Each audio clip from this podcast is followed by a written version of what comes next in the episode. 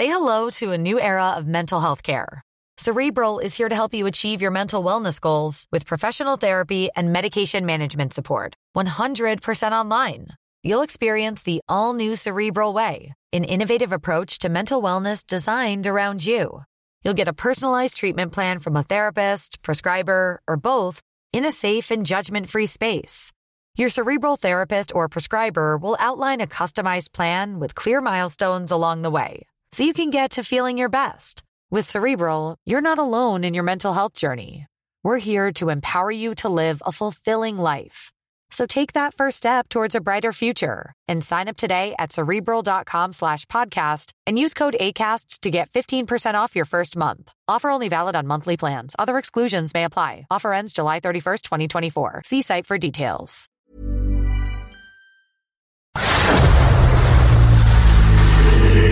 Dedo en la llaga. Había una vez un mundo en el que nadie creía. Un país de historias inexplicables. Una nación con personajes asombrosos. Santo Tomás tenía razón. Hay que ver para creer. El México increíble, las verdades que duelen, la voz de los que callan, el dedo en la llaga. Infórmate, diviértete, enójate y vuelve a empezar.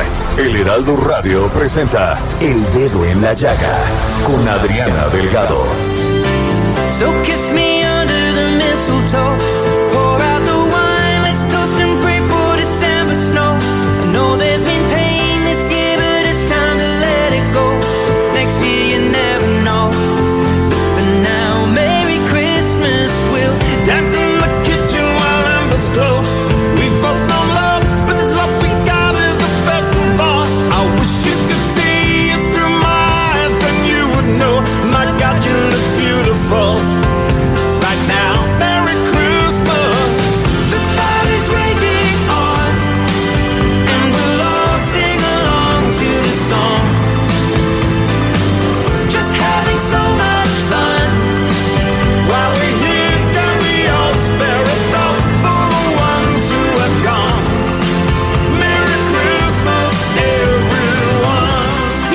este dedo en la llaga de este miércoles 27 de diciembre del 2023, escuchando a Ed Sheeran y a Elton John con Merry Christmas. Y nos vamos a nuestro primer resumen informativo del dedo en la llaga con Héctor Vieira. A unas horas de reunirse con funcionarios de Estados Unidos, el presidente Andrés Manuel López Obrador descartó que el gobierno de Joe Biden solicite a México el endurecimiento de la política migratoria para frenar el paso hacia la frontera. Advirtió que las autoridades norteamericanas conocen los planes de su administración para invertir en el desarrollo de los países expulsores y no apostar a la contención. López Obrador aseguró que en México hay más de 92 mil personas desaparecidas, de acuerdo con el nuevo censo que realizan las autoridades federales en colaboración con los estados y denuncias de ciudadanos, aunque señaló que los datos siguen en constante revisión y actualización. Durante la conferencia matutina de este miércoles y tras los cuestionamientos sobre el censo de desaparecidos, el presidente indicó que del total de 110.964 registros, alrededor de 16.000 personas fueron localizadas, mientras que 17.843 se encuentran ubicadas pero no se cuenta con una prueba de vida y de 26.000 personas no se tienen los datos suficientes para identificarlas. La titular de la Secretaría de Gobernación, Luisa María Alcalde, aseguró que no han sido eliminados los registros de personas desaparecidas. Ante la veda electoral del próximo año, el presidente Andrés Manuel López Obrador prevé adelantar el pago de dos bimestres de la pensión a adultos mayores, quienes recibirán 6 mil pesos por este concepto a partir de 2024. De 127 senadores que hay actualmente, 90 buscan la reelección con lineamientos que les permiten seguir en el puesto, pero prohíben el uso de recursos humanos, materiales y económicos propios del encargo con fines electorales. Ante la posibilidad de que se use la senaduría para desviar recursos públicos a las precampañas y campañas, legisladores pidieron al Instituto Nacional Electoral sanciones a quien no cumpla con los criterios aprobados. El Partido Acción Nacional solicitó este martes que el presidente Andrés Manuel López Obrador sea sancionado por el Instituto Nacional Electoral por intervenir en el actual proceso electoral y que los tiempos oficiales del gobierno sean eliminados porque dijo que se usan para favorecer a Claudia Sheinbaum, precandidata de Morena a la presidencia de México. Y hoy en estos días de fe, esperanza y amor, sí, en estos días navideños, les traigo este pensamiento para practicar el agradecimiento. ¿Qué tal si no decimos disculpa por quitarte un poco de tu tiempo y mejor decimos gracias por tu tiempo y por ayudarme? ¿Qué si no decimos perdón por no poder llegar a tiempo y si decimos gracias por esperarme? ¿Qué tal si no decimos perdón por equivocarme y si decimos gracias por tu comprensión y paciencia? ¿Por qué decir disculpa por hablarte tanto de mis problemas? ¿Y qué tal si decimos gracias por entenderme y escucharme? Y si no decimos perdón por molestarte y decimos gracias por aceptarme. Y si en vez de pedir disculpas por pedirte este favor, te digo gracias por ayudarme cuando lo necesito. Y hoy Claudia Juárez nos trae este maravilloso cuento de Navidad. ¿Solo eso? ¿Has oído hablar del síndrome del niño hiperregalado? Hace alusión a esos pequeños que reciben muchísimos regalos de Navidad y como consecuencia quieren más y más. Y cuando no los reciben sienten una gran frustración que a menudo se traduce en una rabieta o berrinche. De eso se trata este cuento de Navidad titulado ¿Solo eso? Cuando en la noche de Navidad Javier descubrió que faltaba un regalo de los que había pedido a Papá Noel, comenzó a llorar y a gritar, quiero mi camión, gritó fuera de sí, sin hacer caso al resto de sus juguetes. Javier, Papá Noel tenía que repartir juguetes para muchos niños y niñas, le dijo su madre intentando calmarlo. Deberías estar muy contento con todo lo que te ha traído. Eres muy afortunado, dijo su padre. Pero Javier, enrabietado, ese día se fue a la cama sin cenar. A medianoche se despertó, le pareció escuchar un ruido y se levantó de la cama para ver qué era. Se sorprendió muchísimo cuando descubrió en el pasillo a un hombre vestido con gorro y traje rojo y con una larga barba blanca. Papá Noel. Se tapó la boca cuando le salió un grito involuntario. Javier, estaba esperándote. ¿Se te ha pasado ya la rabieta? le dijo Papá Noel. Javier titubeó y no supo qué contestar. ¿Has venido a traerme el juguete que me faltaba? No exactamente, pero vengo a proponerte algo, le dijo. Javier lo miró sorprendido. Aún no he terminado de repartir todo lo que me han encargado. ¿Quieres venir conmigo? Me gustaría enseñarte algo y me vendría bien tu ayuda. De acuerdo, iré contigo, dijo Javier. Salieron a la calle y vio un gran trineo con dos bonitos renos que los esperaban en la puerta. Los renos de Papá Noel entonces empezaron a descender y pararon delante de una casa que parecía muy humilde. Vamos a dejar su regalo a Raquel. Papá Noel sacó una bonita muñeca y la dejó encima de unos viejos zapatos colocados en la puerta de una habitación. ¿Solo dejas eso? preguntó Javier tirando a Papá Noel de la manga cuando vio que se volvía. Cuando Raquel despierte y vea la muñeca, será la niña más feliz del mundo, contestó. Ahora vamos a dejar los regalos al pequeño Martín, a Noelia y a Jorge, dijo Papá Noel. Sin hacer ruido alguno, dejó un oso de peluche en los diminutos zapatos que había en la habitación. ¿Solo dejas eso? preguntó Javier de nuevo extrañado. Cuando Martín despierte y ve el osito, será el niño más feliz del mundo, contestó. Javier, Javier, son las 11 de la mañana, ¿qué te ocurre hoy? oyó que decía su madre mientras los zarandeaba. ¿Se ha marchado ya Papá Noel? le preguntó a su madre. Claro, ayer después de dejarte los regalos, contestó temerosa de que el niño volviera a coger la rabieta. Javier se levantó, miró todos los juguetes que le había dejado Papá Noel y no dijo nada. Al lado de su cama en el suelo había una tiza de color. El niño cerró los ojos y sonrió. Había aprendido muchísimo en ese viaje y se sentía muy afortunado. Estás escuchando a Adriana Delgado en El Dedo en la Llaga. Duda, este próximo año 2024 será un año electoral en el que las mujeres están más cerca de ser las titulares del poder ejecutivo y no solo competir por un puesto de elección popular. Y por supuesto, lo mejor que podemos hacer es conocerlas. Y a continuación les presento a dos precandidatas que nos hablan sobre su visión de México y lo que piensan sobre las asignaturas pendientes en nuestro país. Clara Brugada Molina, economista, activista social, política y primera alcaldesa de la demarcación Iztapalapa de la Ciudad de México. Además, reelecta en 2021. Vienes de una familia de lucha, de una familia de ideales. Margarita, tu madre, al morir tu padre, decide sacar adelante a sus hijos y se va a Chiapas, a San Cristóbal de las Casas. ¿Cómo es la vida de Clara Brugada a esa edad? Bueno, pues gracias Adriana por esta oportunidad de transmitir eh, quiénes somos.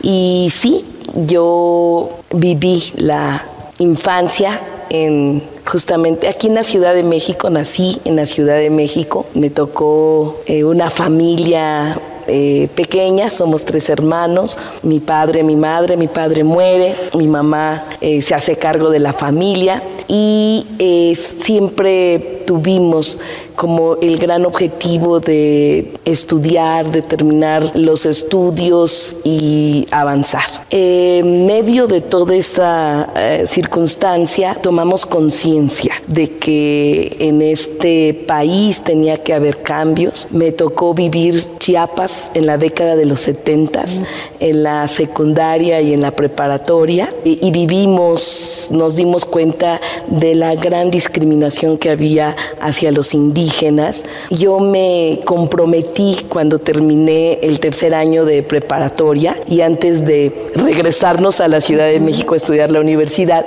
me comprometí que, que tenía que vincularme con la población, ya sea regresando a una comunidad indígena en Chiapas o aquí en la Ciudad de México. Y eso fue lo que hice. Empezamos en, la universidad eh, muy bien. Un grupo de estudiantes llegó de una colonia muy alejada a pedir que fuéramos a apoyarlos, los estudiantes, que diéramos, eh, bueno, nuestra solidaridad, clases sin ningún cobro, porque no había escuelas en una colonia de la Ciudad de México. Y así fue como me vinculé me vinculé a una comunidad, me vinculé a Iztapalapa, siempre luchando a favor de la ciudad. Y eso es muy importante y es lo que ha marcado mi vida. Es decir, no solo, no soy una política de café, no soy una política de partido, de la burocracia partidista. Yo vengo de un proceso de lucha comunitaria, de ir enfrentando a cada paso los retos para lograr mejoras para la población. Entonces,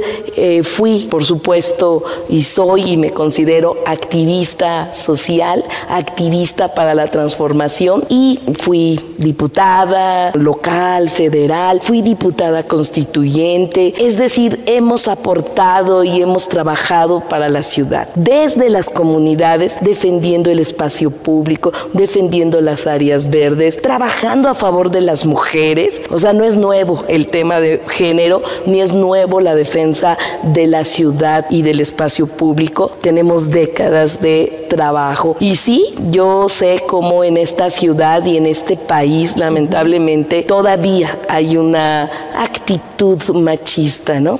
Es decir, que para que las mujeres estemos en algún cargo, tenemos que ser extraordinarias para ganarnos estos espacios. Así que también creo que es importante lo colectivo, una nueva forma de hacer política y no repetir los roles que generalmente se hace con la política, sino como mujeres siempre de manera colectiva, con las comunidades colectivas, ahora se les dice, y eh, esto ha ayudado a saber que las decisiones que vamos tomando no es por un asunto personal, tiene que ver con un proyecto más grande esta ciudad. Una parte la gobierna el PAN y otra parte Morena, que son los dos partidos que realmente se disputan esta ciudad. ¿Cuál es la diferencia de Morena con Clara Brugada? Primero, los resultados. Quiero decirte que en Iztapalapa hemos logrado bajar el 50% de la incidencia delictiva. Lo decimos tan fácil,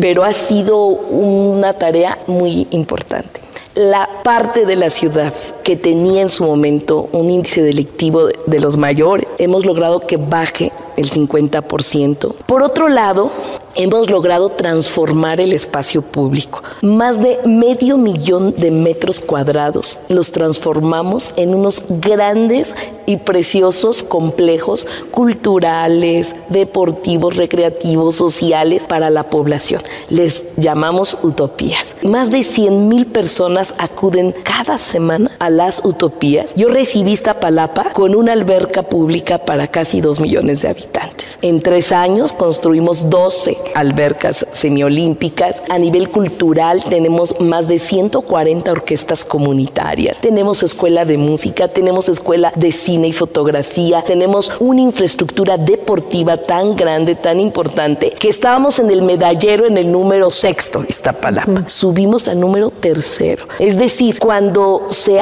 hacen, se transforma la realidad para que la población pueda ejercer su derecho al deporte, al bienestar, el derecho a la educación, a la cultura, en fin, cambia. Y ese es el gran objetivo. El gran objetivo es que esta ciudad pueda seguir siendo una ciudad de derechos, una ciudad innovadora, una ciudad libre, una ciudad comunitaria también, solidaria, progresista, diversa, una ciudad incluyente, una ciudad a la vanguardia, moderna. Eso es lo que queremos. Por ejemplo, iluminación. La zona más iluminada de la ciudad es Iztapalapa. De Iztapalapa salió los famosos caminos de mujeres libres y seguras. Fuimos pioneras. Salió de Iztapalapa, lo retomó la jefa de gobierno como una política pública para la ciudad y lo retoma el gobierno federal para las principales ciudades del país. Es decir, si de los lugares más difíciles, de las zonas con la problemática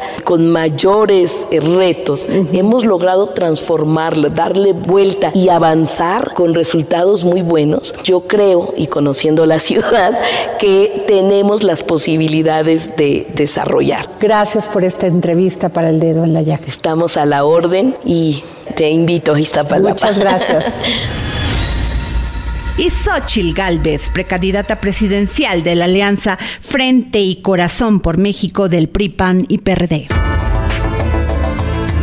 Xochitl, tú has dicho vencer la apatía. ¿Es posible vencer la apatía sin recursos, sin dinero, sin a veces sin partidos? Porque a veces los partidos están muy desprestigiados y los que queremos ver los ciudadanos son a personajes que emerjan y tengan un discurso poderoso con propuestas. Yo creo que se está venciendo la apatía, se está creando una red de jóvenes impresionante. Mi hijo es un chavo echado para adelante, convencido de que tenemos que cambiar las cosas. Justo por mi hijo y por mi hija Diana estoy aquí porque ya me cansé de tener miedo, ya me cansé de vivir en angustia cuando salen a, divertirse, como lo hace cualquier joven normal y común. Y bueno, que si les pone una droga en la bebida, que si se suben un taxi que no es el adecuado y lo secuestra y los lleva y les baja las tarjetas. Si las mujeres desaparecen 10, 6 mujeres todos los días y tú tienes una hija joven, o sea, eso que viven las mamás lo vivo yo,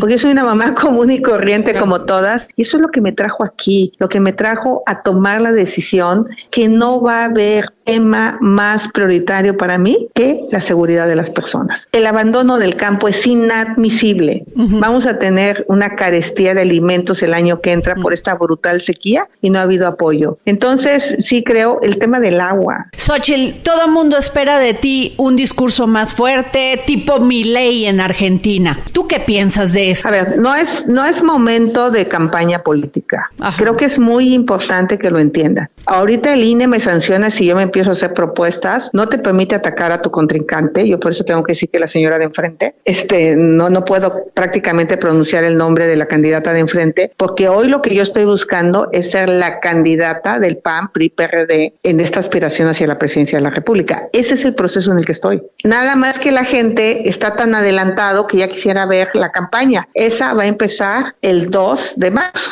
Te vas a enfrentar a una competencia dura y donde hay muchos programas sociales. ¿Tú qué le dices a este sector de la población que recibe esos programas sociales y que muchas veces pues se sienten amenazados a perderlos? Lo que le diría es que se merecen más que no se conformen con tan poco. Se merecen la pensión de adultos mayores, pero también se merecen tener medicinas. Se merecen que tengan aparatos auditivos los adultos mayores, prótesis dentales, cirugías de cataratas, aparatos ortopédicos, cirugías cuando tengan la necesidad de alguna fractura, algún problema de salud. Hoy los adultos mayores están abandonados en materia de salud. Solo reciben sus 3.200 pesos y de ahí compran sus medicinas. Y de ahí van al doctor. Y de ahí muchas veces apoyan a los hijos cuando les falta dinero. Entonces, yo le diría al joven que recibe la beca, mereces más, mereces aprender inglés, mereces tener una habilidad digital, mereces tener acceso a Internet, mereces, o sea, de verdad, con el solo dinero que reciben no va a ser suficiente. Entonces, eso se queda mi, mi, mi, propuesta es muy sencilla. Como buena ingeniera, a ver. lo que funciona se queda lo que se puede mejorar se mejora y estoy convencida que los programas sociales se pueden mejorar.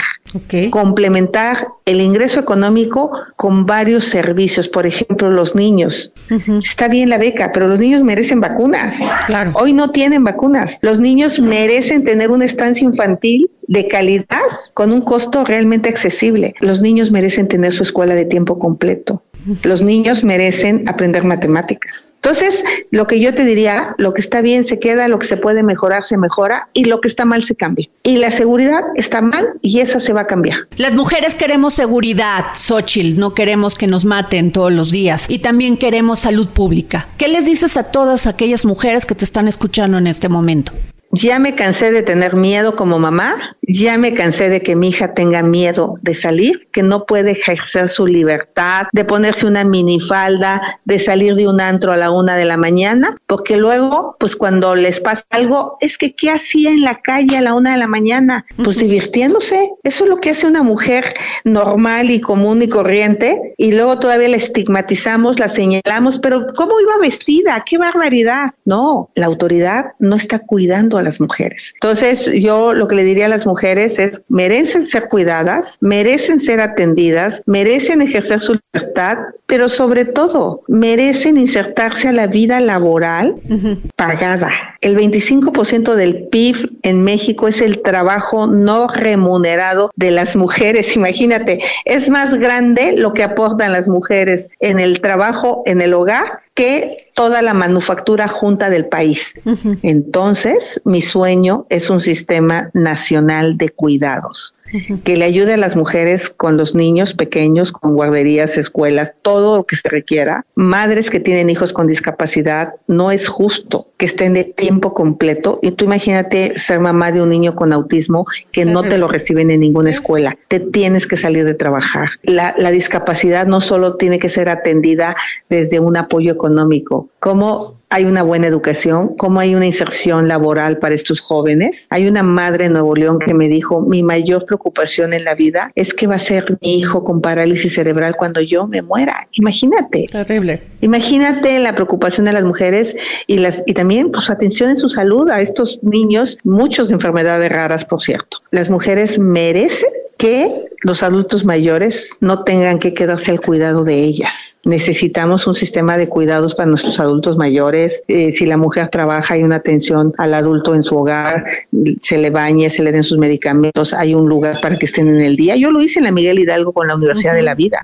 Ahí iban los adultos mayores durante el día a, a, estudiar, a hacer música, a hacer danza, tenían atención médica, tenían comida eh, y las mujeres pasaban en la tarde por sus padres y ya eh, estaban cuidados, ¿no? Ese, ese sistema nacional de cuidados es clave para que las mujeres se puedan insertar en el mercado laboral sin tener toda la carga doméstica sobre sus hombros, aparte de su seguridad y aparte de oportunidades al crédito, a la educación, a la certificación laboral, a tener horarios flexibles, a que el hombre participe más en el cuidado de los hijos cuando hay un embarazo, ¿no? Que haya licencias de paternidad también para ellos. Eh, en fin, ahí la, la premio Nobel de, de Economía, Goldin, Claudia Goldin, nos dice claramente qué hay que hacer con las mujeres para, para su plena inserción en el mercado laboral y es eso, sistemas de cuidados, crédito, certificación, horarios flexibles. Mujeres que no tienen ni siquiera acceso a una mastografía, Xochitl.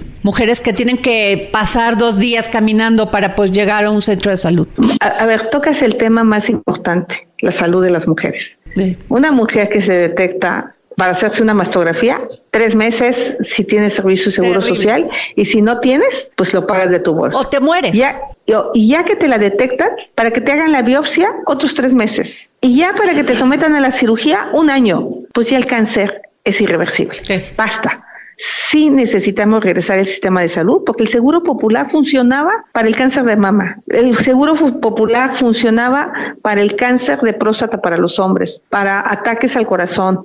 Entonces necesitamos al menos recuperar el seguro popular, si quieres mejorarlo, evitar la corrupción, pero hay que recuperarlo. Muchas gracias, Xochil Gálvez, candidata presidencial del Frente Amplio por México. Gracias por esta entrevista. Un abrazo, saluda a todo tu auditorio. Gracias.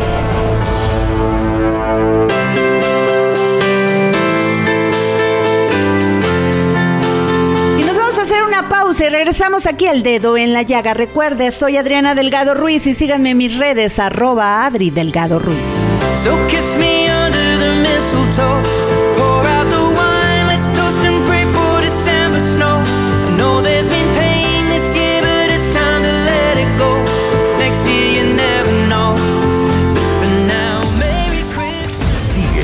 Adriana Delgado en su cuenta de Twitter arroba Adri Delgado Ruiz. Además, te invitamos a enviar tus opiniones y comentarios en texto o por mensaje de audio a través de WhatsApp al 55 2544 3334. Y si quieres escuchar El Dedo en la Llaga de El Heraldo Radio, en cualquier momento y donde quiera que te encuentres, descarga el podcast disponible en Spotify y iTunes.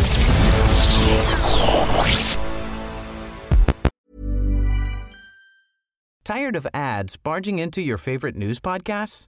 Good news. Ad-free listening is available on Amazon Music for all the music plus top podcasts included with your Prime membership.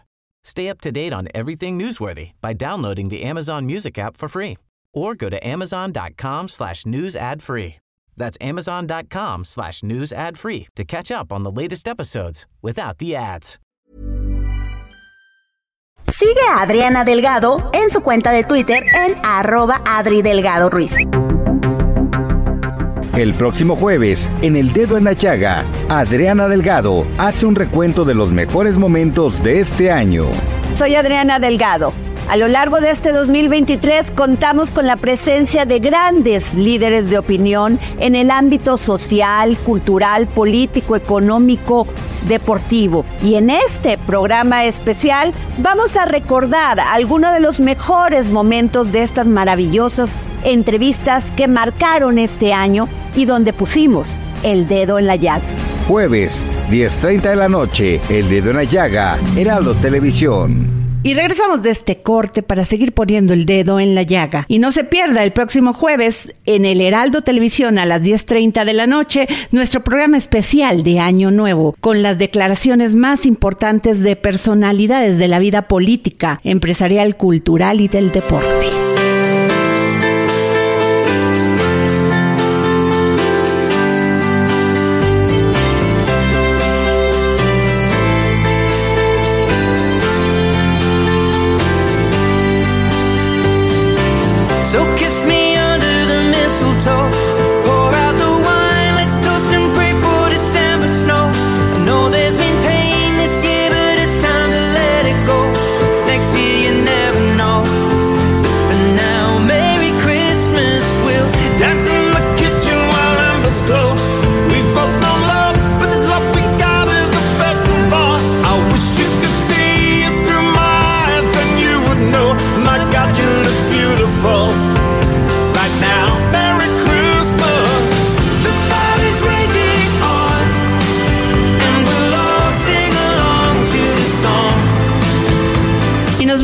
A nuestro segundo resumen informativo del dedo en la llaga con Héctor Vieira. El primer avión de la nueva aerolínea mexicana de aviación que voló desde Tulum, Quintana Roo al Aeropuerto Internacional de Santa Lucía aterrizó con cinco horas de retraso por una presunta fuga de combustible. El Pleno del Instituto Nacional de Transparencia, Acceso a la Información y Protección de Datos Personales, INAI, sostuvo una reunión de trabajo con representantes del Mecanismo para la Verdad y el esclarecimiento histórico de la Comisión para el Acceso a la Verdad, con el propósito de fortalecer la apertura de información y archivos históricos que permitan esclarecer las violaciones graves a los derechos humanos cometidas entre 1965 y 1990 por el Estado mexicano. Ángel Musi, diseñador y representante legal de Corporación Musi SADCB, que confecciona los vestidos de Beatriz Gutiérrez Müller, escritora y esposa del presidente Andrés Manuel López Obrador, ha sido el preferido para fabricar las cobijas que la ciudad regalará en temporada invernal. Vecinos de la colonia Mixcoac en la alcaldía Benito Juárez recolectan firmas para pedir a la Secretaría de Gestión Integral de Riesgos y Protección Civil de la Ciudad de México hacer un estudio geofísico de la zona para conocer las condiciones en las que se encuentra esta zona afectada por los recientes microsismos. El rumor de la presencia de chinches en distintos planteles de la Universidad Nacional Autónoma de México, entre facultades y oficinas, le costó a la máxima casa de estudios casi 2 millones de pesos, aun cuando la única evidencia de esta problemática fue un presunto insecto. De acuerdo con información proporcionada por la universidad, la contratación de servicios de fumigación costó 1.962.000 pesos, según consta en los recibos para contratar el servicio obtenido vía transparencia. Cada área de la UNAM contrató fumigaciones preventivas, la mayoría de ellas por adjudicación directa. Protección Civil de Chihuahua informó que al menos 20 municipios del estado amanecieron con temperaturas bajo cero. El frío más intenso se sintió en Majalca, donde el termómetro llegó a menos 11 grados Celsius.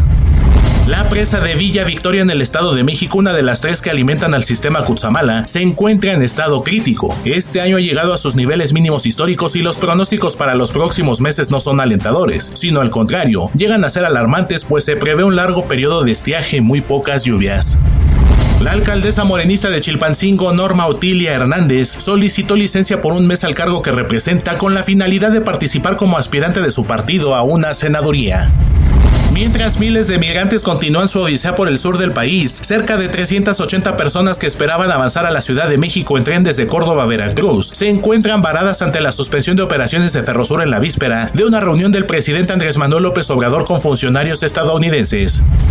El peso inició la sesión de este miércoles con una apreciación de 0.14%, equivalente a 2.4 centavos, cotizándose alrededor de 16 pesos con 96 centavos por dólar, con el tipo de cambio tocando un máximo de 16 pesos con 99 centavos y un mínimo de 16 pesos con 92 centavos por unidad, nivel no visto desde el 31 de agosto de este mismo año.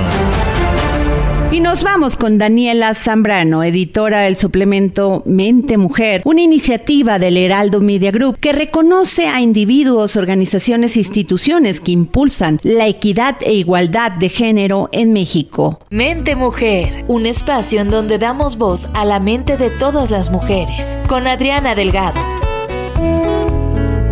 Hola Adriana y hola amigos del dedo en la llaga. Este 2023 en Mente Mujer abordamos los temas más relevantes de la agenda femenina e hicimos entrevistas a mujeres inspiradoras que luchan desde diversas trincheras por hacer respetar los derechos femeninos, así como por la igualdad de género y la equidad. Uno de los temas que abordamos en enero fue el de embarazo y cáncer para el que entrevistamos a Valeria Benavides, directora y fundadora de Fundación Patma, organización que trabaja con mujeres de escasos recursos que viven esta situación. Pues cabe recalcar que en México se estima que al año son diagnosticadas entre 2.000 y 3.000 mujeres embarazadas que presentan algún tipo de proceso oncológico, por lo que Fundación Patma les da acompañamiento durante y después del embarazo y las ayuda a seguir con su tratamiento durante y después del embarazo.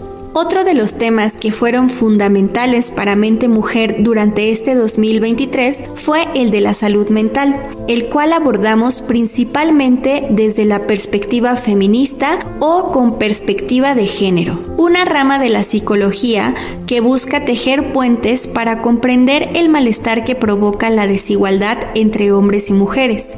Esta corriente de la psicología la aplican organizaciones psicológicas como la Red de Acompañamiento Psicológico para la Salud Integral REDAPSI o SORESE, Asociación de Psicólogas Feministas. Cabe resaltar que el tema de la salud mental tomó relevancia a partir de la pandemia, pues de acuerdo con el Instituto Nacional de Estadística y Geografía, en 2022 la depresión afectó a 16.3% del total de mujeres mujeres en México. Por otro lado, en Mente Mujer también conmemoramos fechas importantes en el calendario feminista, como lo es el 8 de marzo, cuando se conmemora el Día de la Mujer, el 25 de noviembre, Día Internacional para Eliminar la Violencia contra la Mujer, también conocido como el Día Naranja, así como el 70 aniversario del sufragio femenino en México, hecho con el que las mujeres ejercimos nuestro derecho a votar y ser votadas en los procesos electorales.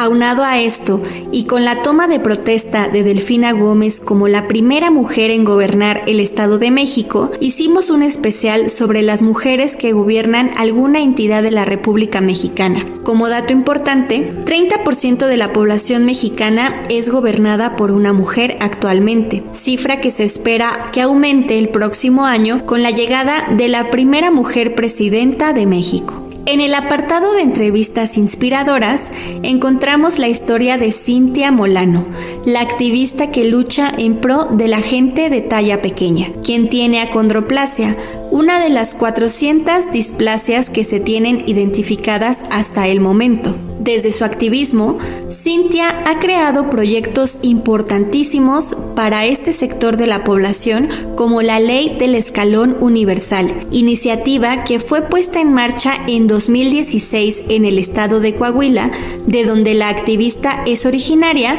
en la que se establece que en espacios públicos y privados se cuente con la infraestructura adecuada para personas de talla pequeña. Esta iniciativa tuvo tal impacto que comenzó a replicarse en otros estados de la República Mexicana como Nayarit, Guanajuato, Querétaro y Sonora. Incluso traspasó las fronteras del país llegando a otros lugares de América como Bolivia y Argentina. Otra de nuestras entrevistas inspiradoras fue la que realizamos a Marcelina Bautista, quien se ha convertido en un ícono de la dignificación del trabajo del hogar, pues de acuerdo con la encuesta nacional de ocupación y empleo ENOE, en 2022 había más de 2 millones de personas trabajadoras del hogar. Marcelina Bautista ha trabajado por más de 20 años para que los derechos de las trabajadoras y trabajadores del hogar sean reconocidos, así como para la profesionalización de estas labores En Mente Mujer, durante este 2023, también trabajamos ediciones especiales. Una de las que más nos gustó fue la de mujeres que trabajan por la niñez desde diferentes fundaciones. Algunos de los perfiles que conformaron este especial fueron el de María Cristina Mieres Zimmerman, directora de Fundación Grupo Andrade. Nuria Fernández Exprésate, quien es titular del DIF, Paola Albarrán, directora del Ballet Teletón, y Jimena Gutiérrez, quien forma parte de Fundación ABC, mujeres que han entregado su vida a salvar las infancias mexicanas. La protección animal fue otro de los temas en los que pusimos el dedo en la llaga durante este 2023, la cual, al menos en la Ciudad de México, es encabezada principalmente por mujeres. Para este especial, entrevistamos a las activistas Ana María Alarcón de Adopta MX, Yasmín Villaseñor de Adoptis, Leticia Varela, quien en ese entonces encabezaba la Brigada de Vigilancia Animal de la Ciudad de México, y Patti Ruiz, fundadora de Milagros Caninos, mujeres quienes en las entrevistas nos explicaron la ardua labor que hacen cada una desde sus fundaciones. El automovilismo fue uno de los temas que también estuvo presente en Mente Mujer durante este 2023 con nuestro especial de jóvenes al volante. Para esta edición entrevistamos a tres pilotos de carreras quienes han puesto el nombre de México en alto. Regina Sirven, Ivana Richards y Majo Rodríguez fueron las protagonistas de este especial. Para ir cerrando el año y conmemorar el Día Mundial de la, de la, Arquitectura que se celebra el 2 de octubre, publicamos un especial sobre las mujeres arquitectas quienes han llevado el nombre de México en alto a través de sus creaciones arquitectónicas. Para este especial llevamos el perfil de Frida Escobedo, además de entrevistas con arquitectas como Tatiana Bilbao, Gabriela Etchegaray y Rosana Montiel, quienes nos platicaron un poco sobre cómo ha sido la presencia de la mujer en el sector de la arquitectura. Y para cerrar el año, en Mente Mujer llevamos un especial sobre migración en el marco del Día Internacional del Migrante que se conmemora cada 18 de diciembre. Para esta edición hablamos del reciente fenómeno llamado feminización de la migración, concepto que los estudiosos de este fenómeno han acuñado al hecho de que cada vez más mujeres migran solas, mujeres tanto solteras como jefas de familia. Cabe resaltar que anteriormente la migración de mujeres principalmente se daba acompañadas de, sus familias, principalmente de su pareja y de sus hijos. Sin embargo, esto ha cambiado en los últimos años. Como dato importante, 49% de los migrantes a nivel mundial son mujeres. Adriana y amigos del dedo en la llaga, así es como cerramos este 2023. Nos escuchamos el próximo año con más temas interesantes en la agenda femenina, así como con entrevistas inspiradoras de mujeres que trabajan desde su trinchera para cambiar realidades. Hasta el próximo año. Estás escuchando El Dedo en la Llaga con Adriana Delgado. Y la importancia de la salud pública ha sido innegable en este último año. Por ello, la periodista Maribel Ramírez Coronel elaboró un reporte especial detallando los acontecimientos más relevantes del 2023 en su sección Plenilunia para cuidar tu salud. Escuchemos.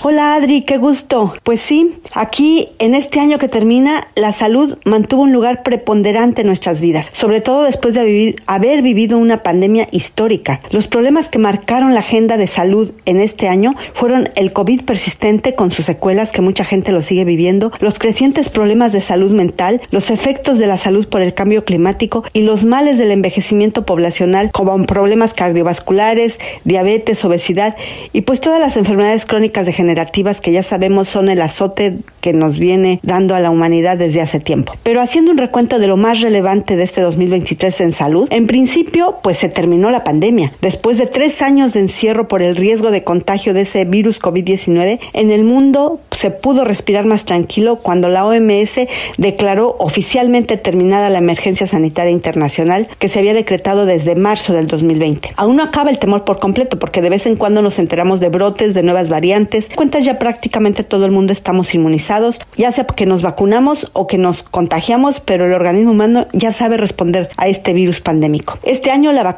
la vacunación en México pasó a otro nivel. El gobierno dejó de comprar las vacunas avaladas por la OMS y dio por terminada con la aplicación masiva. Eh, ya sabemos que continuó con la cubana Abdalá y la rusa Sputnik. Mucha gente no la aceptó, pero bueno, la fue aplicando en forma limitada, sobre todo en población vulnerable o con sistema inmune comprometido. Pero ahora justo la gran eh, noticia relevante en estos días es que pasamos a la etapa en que podremos comprar las vacunas anti-COVID. Ha habido una demanda desmesurada, inesperada, sorpresiva. Muchísima gente se quiere vacunar. Las farmacias privadas están desbordadas y pues sí, eh, Pfizer y Moderna ya están puestazos para poner a la venta en todo el país. Por lo pronto la de Pfizer empezó en el centro del país, sobre todo la demanda está en Puebla, en Querétaro, en la Ciudad de México y ya se irá extendiendo a toda la, la ciudad. La buena noticia es que no están tan caras, el precio está hasta 1500, pero desde 800, 850 pesos y pues la verdad es que es un muy buen precio considerando que en Estados Unidos están vendiendo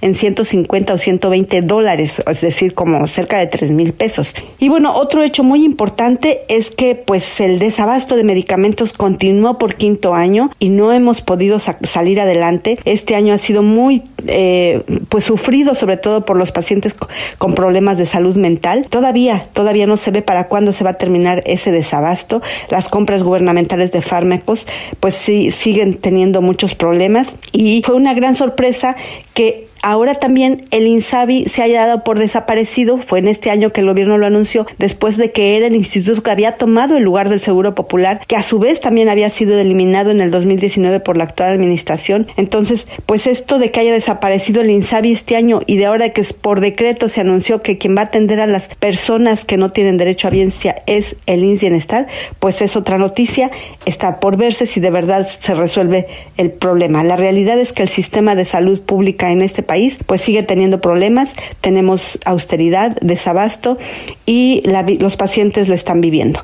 Y entre otras cosas, hay que decir que este año tuvimos entre pues un a nivel mundial fue un fenómeno de los medicamentos para bajar de peso fueron de verdad eh, una noticia que cundó por el mundo, se eh, convirtió en un boom de consumo de medicamentos para bajar de peso que se detectó que de verdad sí ayudan. En principio son antidiabéticos, medicamentos que ayudan para la diabetes, pero pues los, los médicos lo empezaron a, a, prescribir porque asimismo sus pacientes les fueron reportando que sí servía para bajar de peso. Bueno, pues ahora ya en todos los países del mundo, incluido México, estos países, estos medicamentos se venden al por mayor y se están convirtiendo en un boomerang de ventas que aún está por verse que de verdad sean la gran solución de esta epidemia que vivimos la humanidad de la obesidad. Y bueno, muchas otras cosas hay que incluir en esta lista. Ya solo mencionemos por último el huracán Otis que generó una devastación terrible para Acapulco. Varios municipios de Guerrero quedaron devastados. Los problemas de salud derivados por Otis son muy serios. Los brotes de dengue ya están presentes. El riesgo de infecciones gastrointestinales e incluso letales como el cólera pues están latentes. Hay mucho por hacer en ese estado donde la pobreza y desigualdad son un azote serio. Así que en resumen, en términos de salud, con todo y pese a que la buena noticia de la fin de la pandemia, en este 2023 todavía tenemos muchos retos, estamos en situación difícil de atención a la salud, muchos desafíos hacia adelante que nos toca todavía enfrentar, pero en lo personal como mexicanos todos tenemos que aprender a cuidarnos, ser corresponsables con nuestra salud, nuestro bienestar,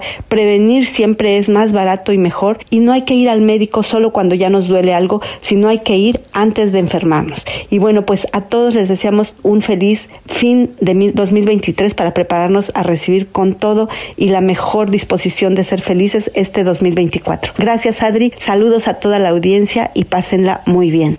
Mente Mujer, la voz que inspira. Y ya tenemos a Miriam Lira en su momento GastroLab, quien nos habla de lo mejor de la gastronomía para la temporada navideña y de fin de año.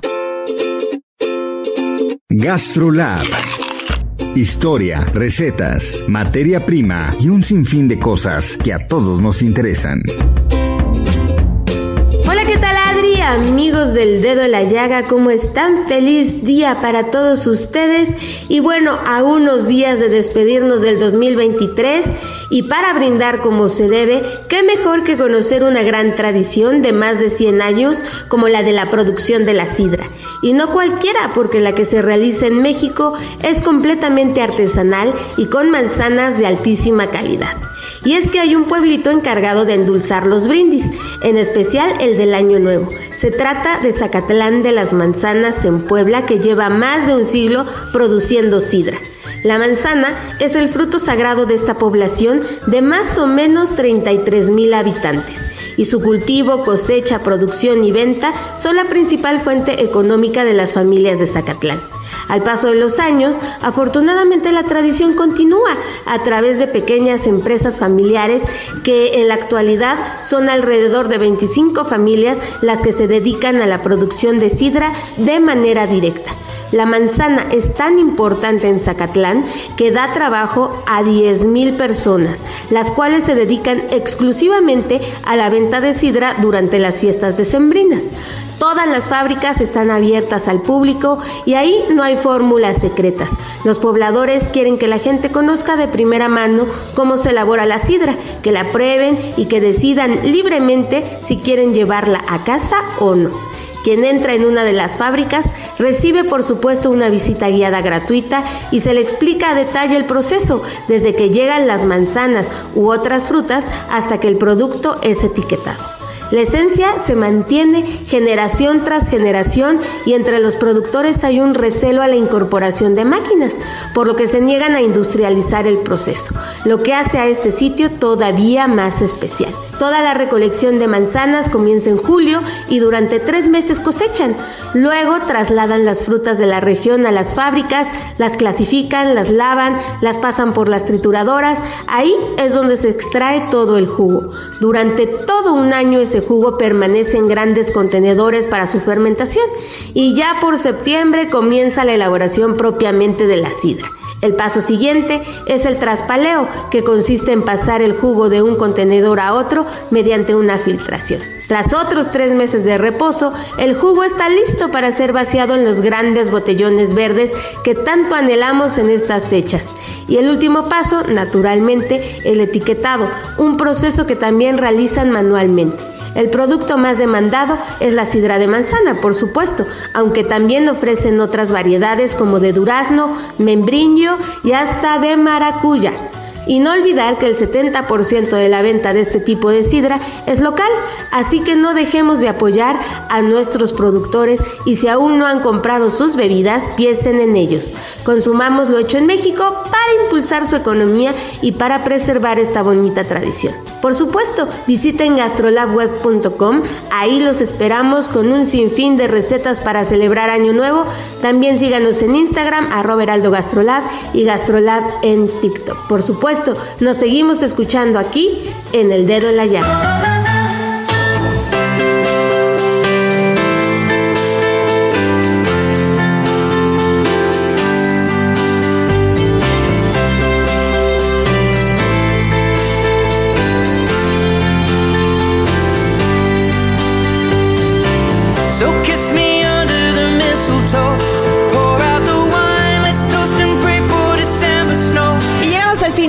Esta misión aquí en El Dedo en la Llaga. Recuerden, soy Adriana Delgado. Síganme mis redes, arroba Adri Delgado Ruiz. Nos escuchamos mañana.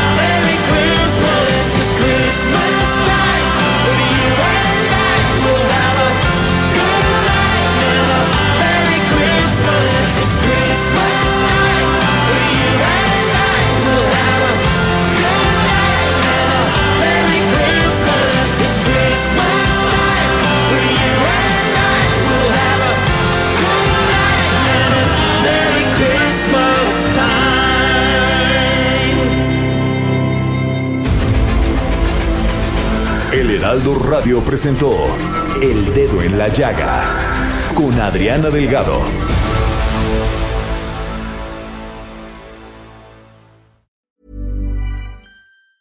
Tired of ads barging into your favorite news podcasts? Good news. Ad-free listening is available on Amazon Music for all the music plus top podcasts included with your Prime membership. Stay up to date on everything newsworthy by downloading the Amazon Music app for free or go to amazon.com slash news ad free. That's amazon.com slash news ad free to catch up on the latest episodes without the ads.